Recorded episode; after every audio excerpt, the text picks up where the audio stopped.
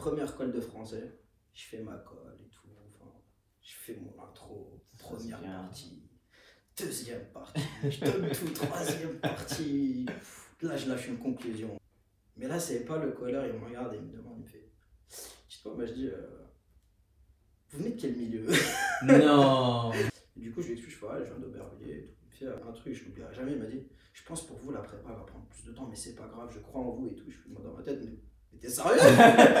J'ai fait le clap ou tu le fais? Non, toi.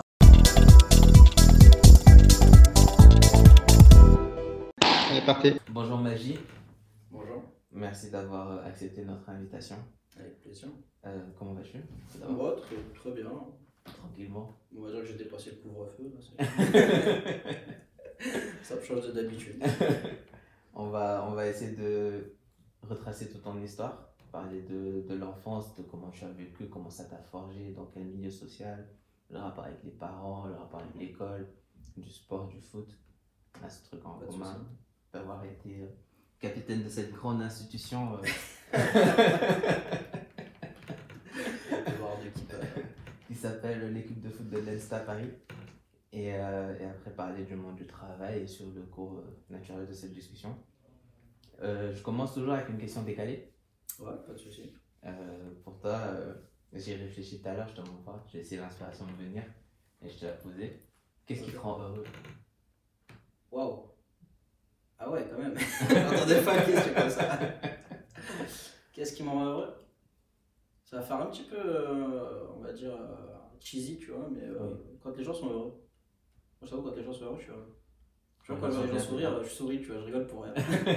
je kiffe genre les rires de Marcy ou des, des gens tu vois, qui rigolent comme ça et qui ont un rire assez, euh, assez marquant. Euh, J'aimerais qu'on refasse le film de toute ta vie, comme je l'ai dit.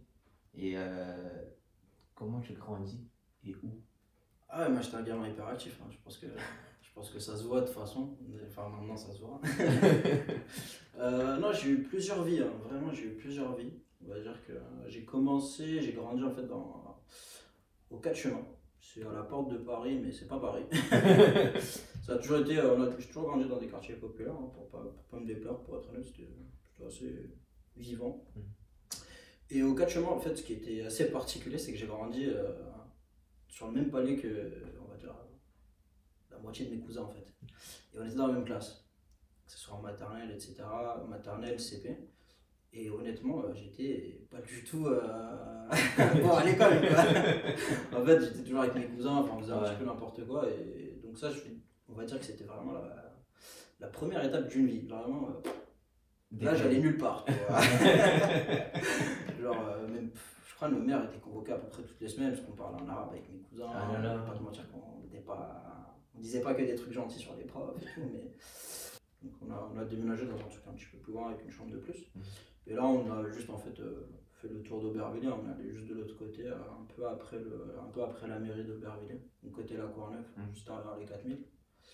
Et Ah ouais, très joli quartier. Ouais. Belle réputation. belle, très belle réputation. Des bons rappeurs qui sortent de Ouais, comme. Dimas d'ailleurs. Mm. Et euh, non, c'était. Voilà, on va dire que là, c'était la deuxième vie qui a commencé, parce que du coup, je suis arrivé dans une nouvelle école. Donc, euh, donc ouais, voilà, ça c'était vraiment l'enfance, on va dire la, la deuxième partie, qui aura duré qu'un an, parce que euh, la troisième partie arrivait vite, et en CE2, euh, bah, c'est là où j'ai eu un gros problème moi au pied. Mm.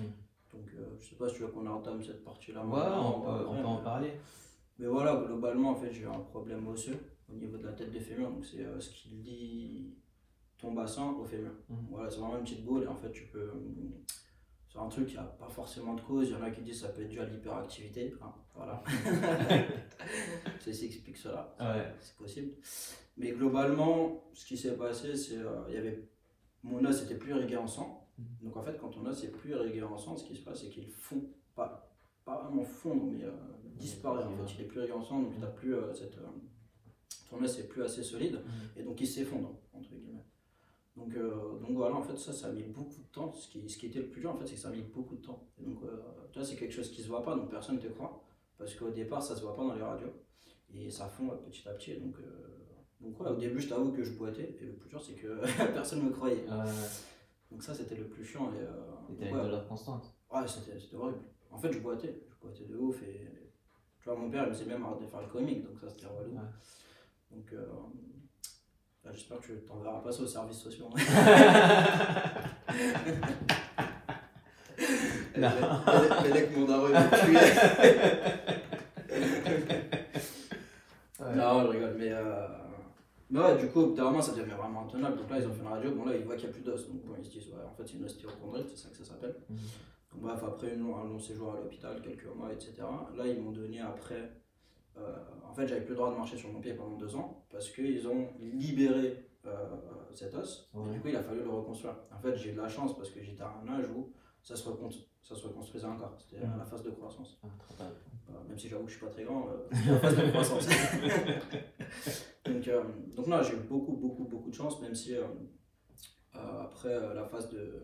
Enfin, même si j'étais dans la bonne période, en fait, il reste quand même un gros risque, c'est que ça se reforme pas à la même. À la même taille. Et bah, c'est ce qui est arrivé, c'est ce que j'ai découvert euh, il y a pas longtemps. Quoi. Mais euh, ça s'était bien reformé au départ, mais on va dire que ça dépassait un petit peu. Donc voilà, ça c'était la troisième vie euh, où il fallait aller à l'école avec une troisième jambe, hein, une jambe en bas. Et ça prend combien de temps? Ça a pris deux ans. Quand. Ouais, je t'avoue que le plus dur c'était c'était pas ça. En fait, c'était cool parce que du coup, tu étais un peu la star de l'école. Tout le monde te connaît, tout le monde dit Ah, c'est le petit avec la jambe rouge et tout. Oh, regarde, il joue au foot et tout. Ah, Tu jouais au foot avec Ouais, j'essayais, j'essayais. Ah ouais. Du coup, à chaque fois, je la cassais, ça coûtait des sous. Donc, euh, mon père, il m'a. À un moment donné. Je t'arrête. hein. mais, euh, mais ouais, donc ça, c'était la troisième vie. Après, une un petit peu plus retour à la normale. Bon, il a fallu rééduquer un petit peu là. On va fait prendre beaucoup de rééducation pour apprendre à marcher, ouais. Euh, mais voilà, après, c'était passage au collège, passage au collège un peu. on va dire, rien de spécial, tu vois. Enfin, vraiment, euh, juste un collège où. euh, ouais, les profs sont pas souvent là, mais bon. Ouais. t'es dans un, t'es dans- t'es pas dans, dans un collège où. euh, t'es dans un collège de Z, donc c'est un peu plus difficile Ouais. à ce moment-là. Et après, c'est le seul truc peut-être intéressant, c'est euh, à ce moment-là, tu vois, on commence à avoir un petit potentiel. Mhm. Euh, donc les profs commencent à me conseiller pas mal, surtout ma prof principale de français, qui me conseille d'aller en fait dans un lycée à Paris. Et là, mon père, il est trop chaud pour l'idée. Il Ah dit lycée à Paris, mon père il fait ah, ça y est, c'est le futur président. Elle va sortir d'ici. ça, il va partir, il va- Ouais. il, va, il va quitter le, il va quitter le quartier. Mhm. Et en fait, euh, tu veux pas partir, tu veux pas changer de quartier comme ça. Si tu es assigné à un lycée, tu es assigné par, euh, par carte. Enfin, non, c'est- c'est c'est des zones en fait. Mhm. Même dans des villes, tu as des Mhm. zones. Et la seule raison pour laquelle tu peux changer, c'est qu'il faut avoir des dérogations spéciales. Donc, euh, généralement, c'est handicap ou une langue. Ouais, On m'avait même proposé de faire euh, du polonais, je crois. carrément. Parce que t'as pas, t'as aucune école qui le fait euh, du polonais dans le quartier ou même dans, dans les environs. Et il y avait un lycée qui le faisait à Paris, un bon lycée, je crois que c'était Hélène Boucher si je me souviens. Ouais. Donc ma prof m'avait conseillé ça et tout, moi j'étais là, Ah, je suis pas chaud quand même. Donc je me suis pas battu pour celui-là, ah, celui-là je me suis pas battu. Mhm. Et après, bah, arrivé au lycée, à Corbusier, à Aubervilliers. Et ouais, non là c'était, je veux pas te mentir, je pense la meilleure période et le meilleur truc qui puisse arriver en fait, parce que là t'es, euh, tu vois, tu viens en fait tes meilleures années. Oui. Tu joues au foot Clairement. tous les jours, on avait grave du temps, tu, tu forges en fait encore plus d'amitié, enfin tu renforces vraiment tes amitiés avec les gens qui t'ont Mhm. grandi, etc. Et euh, je pense que si j'étais allé à Paris, euh, ça m'aurait ça m'aurait plus fait déprimer Ouais. qu'autre chose en fait. Et surtout que scolairement, quoi ça dit, scolairement Ouais. parlant, c'était pas académiquement parlant, voilà, Mhm. c'était pas forcément une mauvaise chose non plus en fait, parce que ça m'a permis de sortir du lot. Mhm. Et c'est peut-être ce qu'ils ont regardé en prépa quand j'étais pris à Belgrande, tu vois, c'est peut-être ce qu'ils ont regardé aussi, c'est Le décalage. c'est euh, est-ce qu'il est bon dans une mauvaise classe ou euh, comment en fait il s'en sort aussi euh, dans un, dans un, dans un lycée qui est, Mhm. pas, qui est pas très bien classé? Je t'avoue, on m'a dit fais une prépa, je savais pas ce que c'était. Encore une fois, tu vois, on me propose des trucs, je sais même pas ce que c'est. Ouais.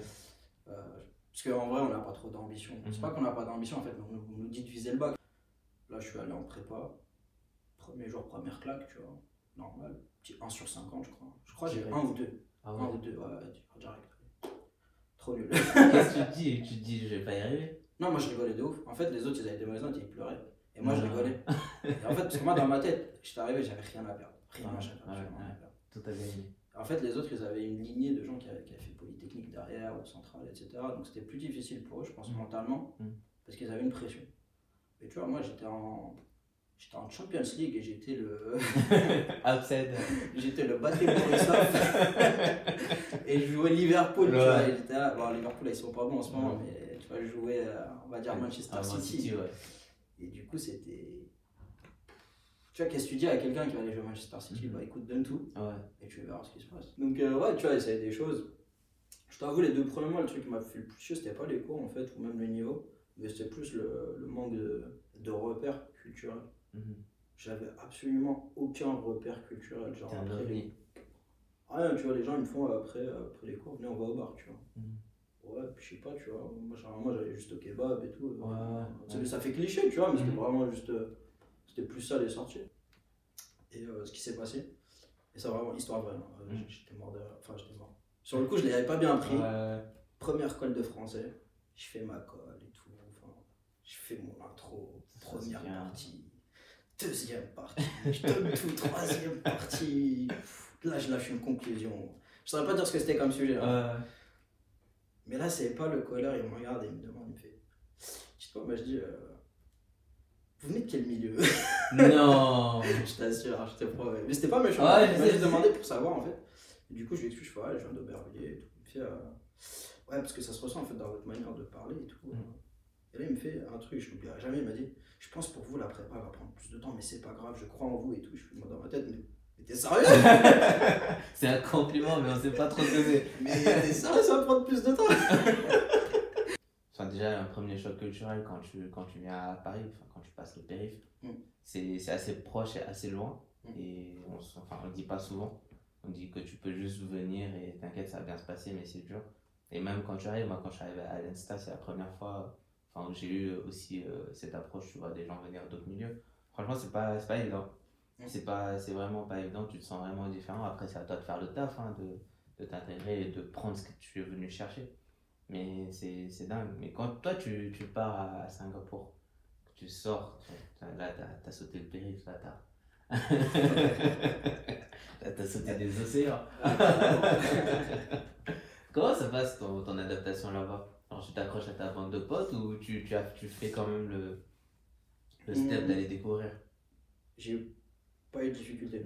Donc quand je suis arrivé, euh, la seule difficulté c'était d'essayer de comprendre un petit peu les cours, comment ça fonctionne, parce qu'il fallait valider certains trucs, et puis c'était un peu différent, Mm. plus d'un point de vue académique. Sinon le reste, non, ce qui est, ce qui est facile, on va dire avec Singapour, c'est que ça reste assez euh, western, Mm. euh, tr- très occidental quand même dans, dans- la manière de penser. dans la manière de penser. Euh, je dirais que c'est pas... Tu vois, il y a trois paliers de choc, je dirais a Singapour, juste après tu as Hong Kong, et après Ouais. tu as, les autres pays de l'Asie. Mm. Tu vois, c'est des pays où il reste quand même une grosse communauté expat, etc. Donc, Mhm. Une grosse aussi communauté française. Mhm. Donc au départ, on a, on a beaucoup bah, échangé avec des Français. Donc, tu vois, c'est plus facile quand même de construire des.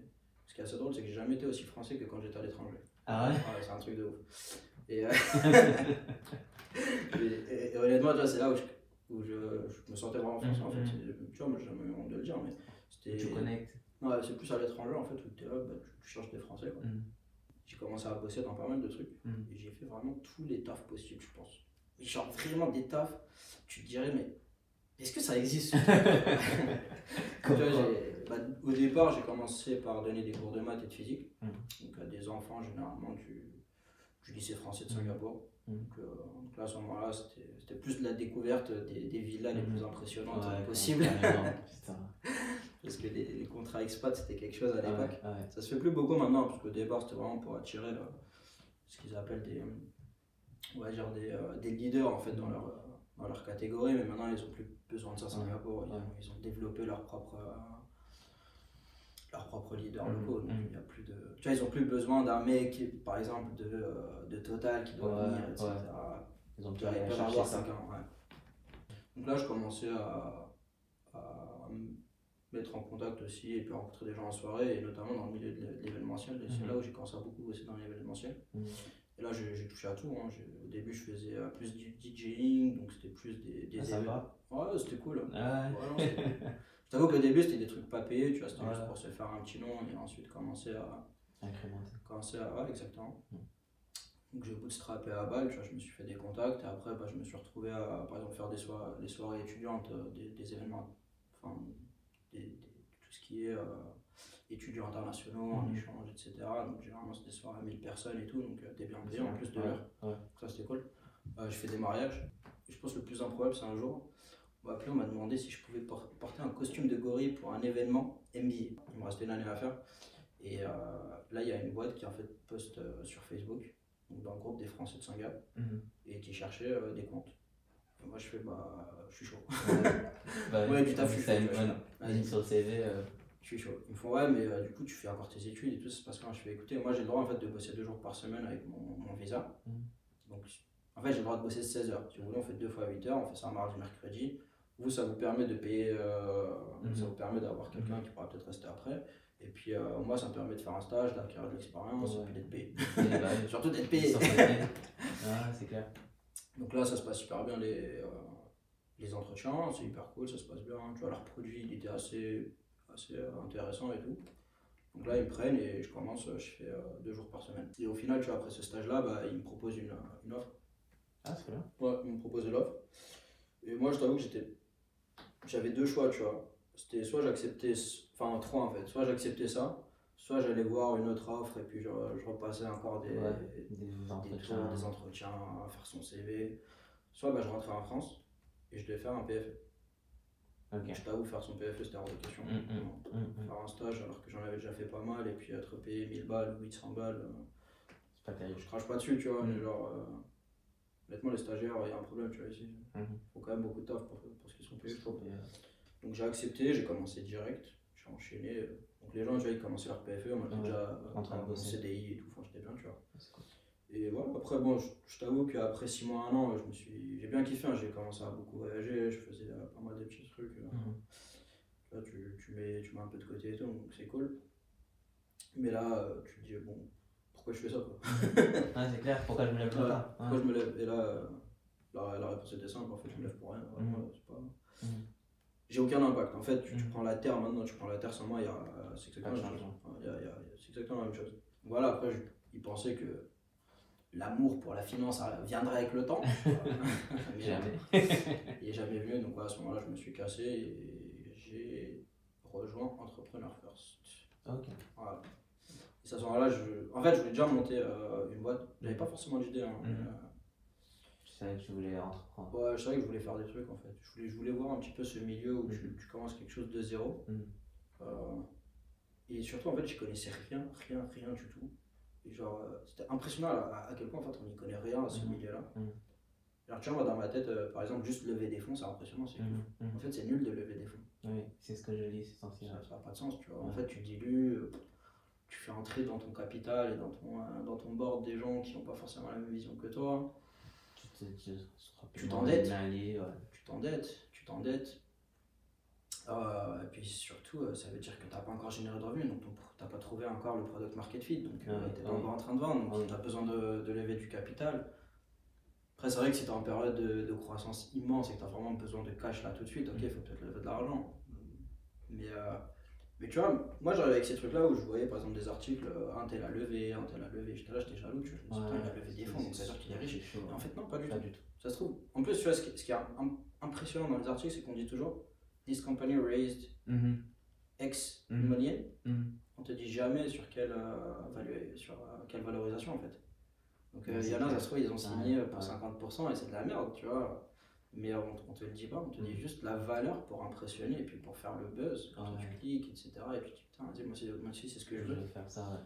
Et je t'avoue qu'en fait, euh, ouais, c'est là où j'ai remarqué que concentrer beaucoup sur l'investissement et pas sur son produit. euh, c'est tout bête, hein, tu sais, je suis sûr, a des salariés entrepreneurs ou des gens qui m'écouteraient, ils se disent, Ah, il est débile, tu vois, Mhm. c'est- c'est évident. Mais en fait, non, tu vois, c'est vraiment quelque chose, on n'a pas appris en école, on n'a pas appris euh, directement dans nos, dans nos jobs. Ouais. Donc, euh, donc ouais, tu vois, c'est là où j'ai appris beaucoup de choses. Et puis voilà, maintenant j'ai lancé Fairphonic il y a, il y a 18 mois. Milieu de la musique, c'est. Je dirais pas que c'est mon milieu de prédilection, parce qu'en vrai, il y a beaucoup de choses que je connaissais pas. Mhm. C'est le milieu avec lequel j'ai le plus d'attache et quand je me réveille, je me dis c'est cool, tu vois. Ouais. euh, je fais pas que la musique. hein, mais- non mais c'est intéressant ce que tu dis parce que d'image externe on a l'impression que quand on connaît pas forcément euh, le monde de l'entrepreneuriat que lever des fonds c'est la finalité et que tu c'est là aussi tu le fais que tu as réussi alors que pas forcément et là je vois de plus en plus d'entrepreneurs justement qui disent que non ils ont refusé je disais euh, j'avais vu une vidéo je sais plus c'est l'Amlist qui disait qu'ils avaient refusé euh, de lever 30 millions justement parce que Ouais, euh, tout le monde pensait qu'ils étaient c'était fou. euh, les trois cofondateurs, ils disaient qu'il y avait 5 millions direct dans leur poche. Mais ils ont dit non, tu vois, parce qu'ils ont, tu vois, Ah, ceux qui disent qu'ils sont fous, c'est qu'ils doivent avoir des parts et qu'ils out. tu vois. Exactement. Ils se disent merde. Généralement, tu vois, ce qui se passe, c'est qu'à la Serie A, bah, enfin, Mhm. jusqu'à la Serie A, tu continues de créer des parts. Mhm. On va dire, nous deux, on monte une boîte, toi et moi, on va avoir 50 000 parts chacun. Ce qui va se passer, c'est que dès qu'on fait rentrer des gens, bah, en fait, on va, on va continuer de créer des parts, etc. Ouais. Mais après la Serie A, à partir de la Série B, généralement, c'est là où tu peux commencer à revendre tes parts. Mhm. Donc les gens qui vont entrer dans ton capital, en fait, ils commencent à racheter des parts. Et c'est donc à, à partir de ce moment-là où les gens ils sortent, euh, ils cash out. Mhm. Et euh, bah, du coup, s'ils sont pas contents, c'est parce qu'ils voulaient cash out.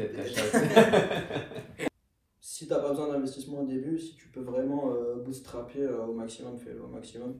C'est quelque chose que je conseillerais, tu vois. Mhm. Et je t'avoue que moi, j'y comprenais, comprenais vraiment rien. Genre, par exemple, les mots captable, les Mhm. mots euh, dil- dilution, enfin. Etc. Mais j'y connais rien du tout. Alors que c'est des trucs concrets, tu vois, c'est même une boîte random Ouais.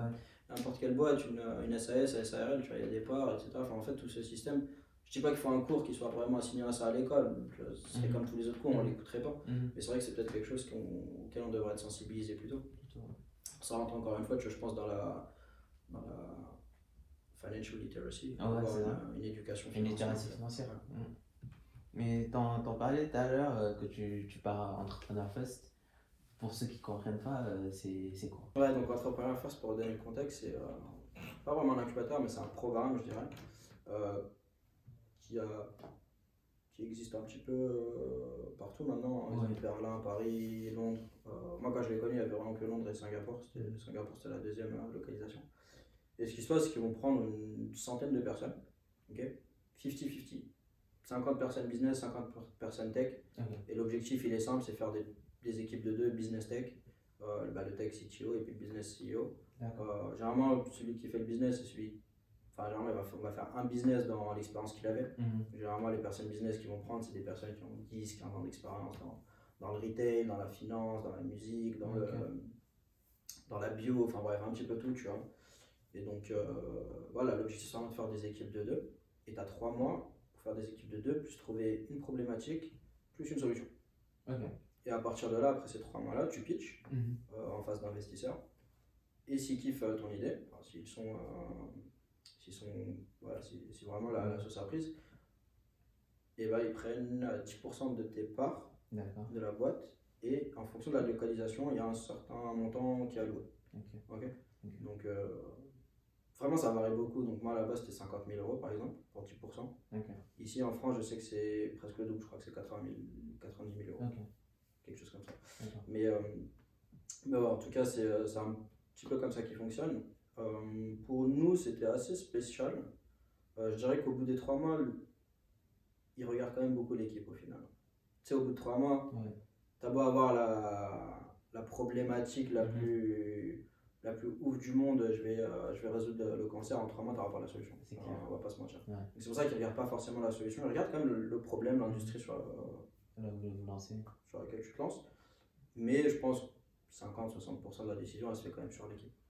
Et là où j'ai eu de la chance, c'est que moi, j'ai mon premier binôme, je ne l'ai pas lâché. Ok. Voilà, tu vois, il y en a, ils ont fait, c'était un petit peu euh, un secret story. Tu vois, Ouais. Des et, ruptures. tu vois, euh, En plus, il y avait un Slack. Enfin, il y avait un, Ah, carrément. il y avait un groupe, tu vois. Ouais. Donc tu voyais, ça s'appelait. euh, je sais plus comment ça s'appelait, mais bref, tu voyais. euh, Ouais. un tel, un tel en break-up, un tel, un tel. Après, coup, tu passes à- il y en a vois, qui passaient beaucoup de temps à commérer. Ah, mais pourquoi est-ce qu'ils ont cassé Déjà, il y avait vraiment des vraies histoires. vois. Et donc, euh, tu vois, moi, je parti dans, dans, dans l'optique, dans la stratégie, dans ma tête, c'est euh, écoute, première personne, de toute façon, on est 100. Mhm. Et moi, des gens business, il y en a peut-être une cinquantaine, entre 40 et 50. Les choix, ils sont limités, il n'y aura pas la personne Oui. parfaite. Oui. Ça n'existe pas, tu vois, c'est comme un couple, ça n'existe pas. Prends la moins pire Mhm. et tu sais de construire à partir de là. Match, je sais pas. Voilà. Donc la moins pire pour moi, elle se basait sur l'industrie. Donc je trouve un mec qui était déjà dans la musique, donc parfait, tu vois, ça. En vrai, je vais pas te mentir, c'était le seul. Donc Ouais. vraiment, de toute façon, mes choix étaient limités. Mhm. Après, j'étais intéressé soit de faire un truc euh, dans la musique, soit dans le sport. Moi, c'était c'était mes deux vraiment euh, domaines de prédilection. Et du coup, à partir de là, bah, tu vois, on, s'est bien entendu, on a parlé un peu de l'état de l'industrie de la musique hein, un peu en Asie. Mhm. Voilà, il y a un bon fit. Euh, il y a eu des moments ultra difficiles, vraiment euh, choc, pareil, différences culturelles. Mhm. Ça joue beaucoup, tu vois, mon Mhm. associé, il est quand même euh, malaisien, mais euh, en fait là-bas, tu as, pas mal d'ethnies, donc lui, il est chinois malais, ça reste quand même assez différent, c'est une conception de la vie Qui est un petit peu différente, Mhm. concept aussi, pas que de la vie, mais aussi comment tu appréhendes, comment tu vois le travail. Tu vois, moi j'ai compris que travail, ça voulait pas forcément dire résultat en prépa. Tu vois, je l'ai compris très rapidement. Enfin, rapidement, non, parce que j'ai pris des grosses claques très, pendant très longtemps. Enfin, mais tu vois, c'est quelque chose que j'ai appris. Et en fait, lui, il valorisait par exemple pendant très longtemps quantité de travail égale quantité de productivité. Et en fait, non, pas du tout. Mhm. Et tu vois, par exemple, on avait des clashs là-dessus, donc c'était Mhm. c'était l'histoire débile, hein, Mhm. mais, euh, mais voilà, tu vois, il a fallu. euh, voilà, je me suis pas dit, euh, je me Mhm. suis pas dit, écoute, on break up ou quoi. On a commencé ensemble. En plus, ça, c'est quoi l'intérêt si tu casses après un mois et demi Et euh, du coup, vous créez Fairphonic. Exactement. Euh, là, vous êtes combien Alors là, on en a recruté deux il y a deux jours. Du coup, on est. Ah, des, des, des maths à faire là. Bon, on est 8. Ah, très bien. 8, 9 à peu près. Et euh, lui, il est, il est du coup en ce moment euh, à Singapour toujours? Non, on a été pris dans un accélérateur en Corée du Sud, donc lui, il est en Corée du Sud. donc, euh, c'est un peu un bordel parce que. euh, Mais c'est bien aussi. Ça montre le- Bah, dans laquelle on vit. Ouais, depuis un an en plus, tu Mm. vois. Moi, j'étais rentré bah, du coup pendant, la- pendant le Covid. Donc, euh, donc voilà, là, on a lui qui est en Corée, on a une business developer qui est en Corée.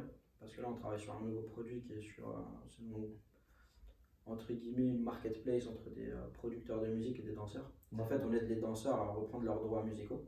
Ok. Au lieu d'être un danseur et de danser sur du Drake, par exemple, Ouais. bah, si tu postes ça sur YouTube, euh, tout l'argent ira chez Drake en fait. Ouais. Donc ça sert à rien. Donc en fait, ce qu'on essaie, enfin si, on peut avoir une viralité en fait qui, euh, qui est assumée par la musique de Drake. Mm. Par contre, nous, on va les aider à créer leur propre musique et danser, en fait, créer leur, leur danse à partir de leur propre musique. Et donc voilà, ça c'est quelque chose qui marche bien en Corée parce que bah, la, la K-pop, hein. Forcément. gros marché, grosse demande, grosse offre. Mhm. Donc ça, ça se passe plutôt bien. Après, on a deux personnes, trois personnes maintenant en Indonésie. On en a un qui est à Bali, un qui est à Jakarta et un qui est à Bandung. Donc c'est trois. Il y en a euh, un qui est bien. Il y en a un qui est bien. c'est hyper bien résumé celle-là. Il y en a qui se la coule douce qui est bien. Ah, j'avais pas pensé à ça. Quoi que celui à Bandung, il est pas trop mal. T'as Ah pas mal de rizières et c'est c'est des paysages assez magnifiques. Sympa près des aussi. volcans. Après, on en a un qui est à Singapour, donc c'est notre euh, machine learning engineer. Ah, ça, c'est le gars, ça. Ça, c'est le gars, ça. Ça, c'est le gars, ça bien, mais c'est le gars. un PhD, euh, enfin il sortait d'un PhD, donc euh, non avec lui ça se passe hyper bien. Mm. Et là on vient de recruter un mec en Tunisie, en full stack. Mhm. Euh, en fait j'étais le seul tu vois sur cette time zone un peu en France, Mhm. enfin un peu Europe tu vois.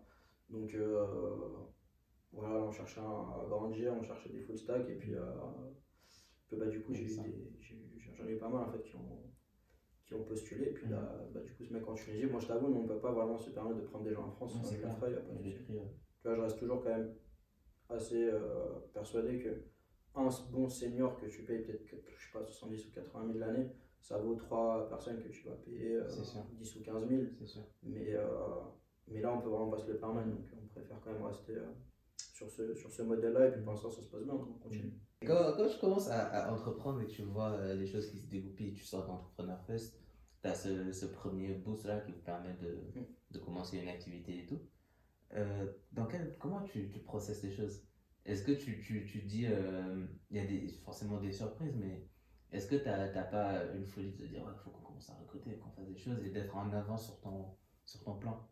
C'est vrai que c'est quelque chose, euh, surtout en fait dans les produits tech, est-ce que tu développes d'abord ton produit ou est-ce que d'abord tu développes euh, ton business en fait Et je t'avoue que moi, venant, surtout en fait avec mon, mon associé, là où ça a beaucoup clashé, c'était vraiment sur cette problématique. Donc après avoir levé de l'argent, en fait, on n'était même pas occupé à est-ce qu'on recrute ou pas. Enfin, si à un moment, mais au départ, c'était vraiment. Moi, dans ma tête, c'est d'abord tu ramènes le business, et moi je ferai le produit après. Oui. En fait, lui, dans sa tête, c'est tu fais le produit, après je ramène le business. Oui. En fait, j'ai besoin du produit pour vendre. Oui. Et moi, je là, je fais, bah non, en fait, vends d'abord le, le produit, le concept, et après on recrute et, et On a des trucs. truc. Et tu vois, moi, je suis, je suis toujours quand même dans cette idée où vends d'abord ton, ton idée, Mhm. vois si ça accroche, tu vois. Donc c'est là où j'ai eu beaucoup, beaucoup de mal et j'ai perdu énormément de confiance à ce moment-là parce que je me remettais beaucoup en cause. Donc je me suis dit quoi? Bon, tu sais quoi, développe le produit. euh, parce que tu vois, il mettait quand même beaucoup le fait en avant qu'il avait. euh, je crache pas hein, sur mon associé, tout. Ouais. sinon je serais pas là. Mais euh, C'est une réalité, on va dire. voilà, c'est juste quelque chose en fait qu'on nous apprend pas, surtout quand nous ingénieurs, c'est à communiquer. Pas à communiquer en fait avec des mecs business, mais à être hyper pragmatique avec des gens business et à pas hésiter à challenger en fait les mecs Mhm. business. Tu vois. Mhm. Parce qu'en fait, on sort de là, nos écoles, on réfléchit pas du tout business, on connaît pas trop des, les économiques. Mhm. Franchement, là, je vais te le dire là maintenant dans la vidéo, mais euh, tu demandes à, tu prends 10 ingénieurs, tu leur demandes c'est quoi un CAPEX ou un OPEX. Je sais pas s'il y en a 9 qui vont te répondre, tu vois. Enfin, je sais pas s'il y en a un qui va te répondre, pardon. Je suis dans les. Tu- vois, c'est.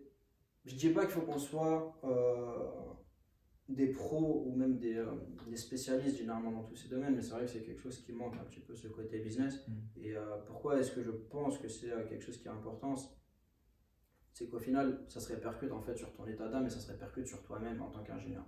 Donc tu vois, moi ça m'a beaucoup remis en cause, beaucoup remis en question, alors que tu vois, j'avais un esprit hyper scientifique, etc. Mhm. Mais le fait qu'il me remette en question, je me suis dit, ah ouais, non, mais c'est lui qui connaît le business, donc vas-y, il a raison. Donc tu vois, là on a commencé à se diriger vers un produit, mais, Ouais. mais développé vraiment bêtement. Vraiment, Ouais. j'étais devenu un- une personne complètement débile, tu vois. Genre je développais parce qu'il me disait qu'il fallait que c'était ça qui c'était ça faisais quoi Donc je faisais, je faisais, je faisais. On a même recruté, on a recruté en Inde en plus. C'était un petit peu plus difficile parce que euh, généralement, bah, en Inde, tu vois, le problème que j'avais, c'est euh, généralement je recrutais quelqu'un, une semaine après il était déjà parti. Ouais. Donc, euh. Parce qu'en fait là-bas, ça, ça- ça se joue beaucoup quand même au projet, ce que je Mhm. comprends. hein. Mhm. Franchement, il y a un mec qui va payer deux fois plus, bah oui. Et en fait, ils ils- ils étaient pas là pour le projet, ils étaient là pour l'argent. Donc dès qu'il y a de l'argent, un peu plus d'argent quelque part, ils vont partir. Mais Ce qui est pas que ça vient juste parce que c'est de l'Inde, mais c'est juste c'est ce qui nous coûtait nous moins cher. Donc tu vois, c'était un... Le fait de ne pas prendre quelqu'un full-time à ce moment-là, et parce qu'on ne pouvait pas se le permettre, c'était vraiment un gros handicap. Et donc tu vois, on n'avançait pas trop sur le produit, donc je commençais à me faire par exemple du front-end alors que j'ai jamais fait ça, tu j'y Mhm. comprends rien. Mhm. Euh, moi je suis pas un techos dans l'âme, genre pas du tout, je le fais parce que c'est là où j'étais entraîné, puis je sais que dans les 10 prochaines années, si tu sais pas coder, ça va être un petit peu plus difficile. C'est comme parler anglais avant. Voilà, même s'il y a des solutions no-code, etc. Si tu voilà, si as envie à un moment de développer une idée, il faudra quand même savoir un petit peu coder à un moment, je pense. Et puis, euh, puis voilà, moi je suis quelqu'un, je vais mettre les mains dans le cambouis, s'il faut les mettre, euh, je les mets. Et donc tu vois, je me suis retrouvé à faire plein de trucs, du front-end, etc. Et là, on a développé un truc, et puis patatras, tu vois, vraiment, euh, l'erreur classique, Ouais. personne n'en veut, c'est- logique, vraiment. Et je dirais absolument pas, j'avais raison, Mhm. parce que non, au final, tu vois, même si je pensais que j'étais d'accord sur le fait qu'il fallait d'abord vendre le produit avant de le développer, là où j'ai été complètement débile et j'ai complètement tort, c'est de ne pas avoir assez appuyé ma thèse. Ouais. C'est parce que j'avais pas assez confiance en moi. Que j'aime beaucoup chez mon associé, c'est c'est qu'au final, il, s'est remis en question. Euh, et puis, euh, puis voilà, tu vois, on s'est imposé aussi des limites. Et puis moi, le fait que je sois en France aussi, ça, me- ça me permet d'être Mhm. un petit peu plus loin euh, et de plus prendre des choses personnellement aussi. Vraiment de regarder business is business, vraiment réfléchir en mode business, mode logique. Et essayer d'être smart sur, euh, sur, tes, sur tes décisions. C'est vrai que ce que j'ai dit de, de pouvoir d'avoir cette capacité-là à séparer ton ego de tes idées. Et euh, c'est là où tu es, le plus productif et tu ne mets pas tes émotions, comme ils disent, on your sleeve. Mais, euh, c'est très intéressant et c'est ouf cette transparence-là que tu as dans, dans cette, dans cette relation-là, qui est normale, mais qu'on cache des fois.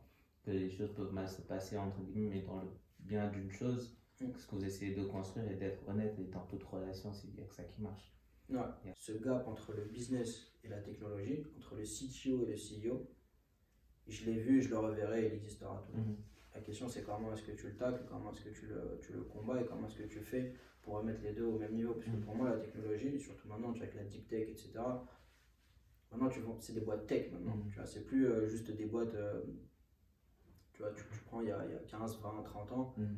c'était quoi les boîtes les plus cotées? C'était vraiment des boîtes ultra orientées business. ouais, ouais. Je saurais même pas te dire en fait, Mhm. tellement moi-même j'ai- bah, pas né je pense. Et surtout, c'était vraiment des boîtes ultra orientées business. Maintenant, euh, tu prends le, le top 5, c'est Amazon, Facebook, Google, enfin, c'est les gars. ça, donc, euh, il faut continuer à, à apprendre et c'est c'est très intéressant comme euh, cette, cette dualité-là et de ce, ce manque qu'il y a chez les ingénieurs et il faut, faut trouver la, la faille et pouvoir la, Ouais. la combler. Et déjà d'avoir cette transparence-là, je pense que ça peut pousser le, le, le débat plus loin. On arrive sur, la, sur le dernier segment où c'est des quick hitters. Oh là là, Question rapide, première chose qui te vient en tête. vas-y. Euh, c'est qui la personne qui a eu le plus d'influence sur toi? Mon père. Qu'est-ce que tu juges important que plein de monde oublie ou ignore Le happiness, 80. Meilleur conseil que tu as reçu? Va à Singapour. Qu'est-ce qu'il faut savoir sur l'argent? Je dirais, faut comprendre comment fonctionne l'argent. Tu, tu- tu vas le perdre, l'argent, euh, ça vient, ça part. Par contre, si tu sais le manipuler, tu comprends le cash flow, c'est beaucoup plus important que, que l'argent en lui-même. Comment le placer, comment le, comment le fructifier. Un artiste ou une musique qui te rappelle ton enfance? Ouais, j'en ai beaucoup. Euh, premier, Econ. Quand même. Avec music. Et cinq personnes avec qui tu aimerais partager un dîner pour bien discuter. En vrai, j'aimerais beaucoup quand même parler avec euh, le fondateur de, de Spotify, tu vois, Daniel Ek. Mhm. Euh, plus par curiosité, vraiment par curiosité, parce que ce que j'admire chez lui, même si je trouve que le modèle de Spotify a complètement détruit euh, le modèle de rémunération de, Mhm. des artistes, en fait, de Mhm. beaucoup d'artistes, c'est quelqu'un qui se renouvelle beaucoup. Tu vois, et vraiment, le, le- le fait de voir, par exemple, bah, juste là ce qu'on est en train de faire, un Mhm. podcast comme, euh, comme l'avenir, en fait, Mhm. c'est quelque chose, euh, voilà, je trouve super intelligent. Vraiment essayer de comprendre un petit peu son, son esprit, son état d'esprit. Mhm. J'aimerais beaucoup parler avec Pep Guardiola. Je trouve que c'est un tacticien, un génie euh, Ouais. formidable, hyper intelligent. Je dirais Oussama Hamar. Ouais. Je connaissais pas beaucoup Oussama. Hamar avant, mais j'écoutais beaucoup de ses podcasts, beaucoup de euh, vidéos de coups d'état. Ça, ça- ça te fera rire, hein, mais je pense que j'aimerais bien parler avec Bernard Tapie. Bernard Tapie ou je dirais Nicolas Sarkozy.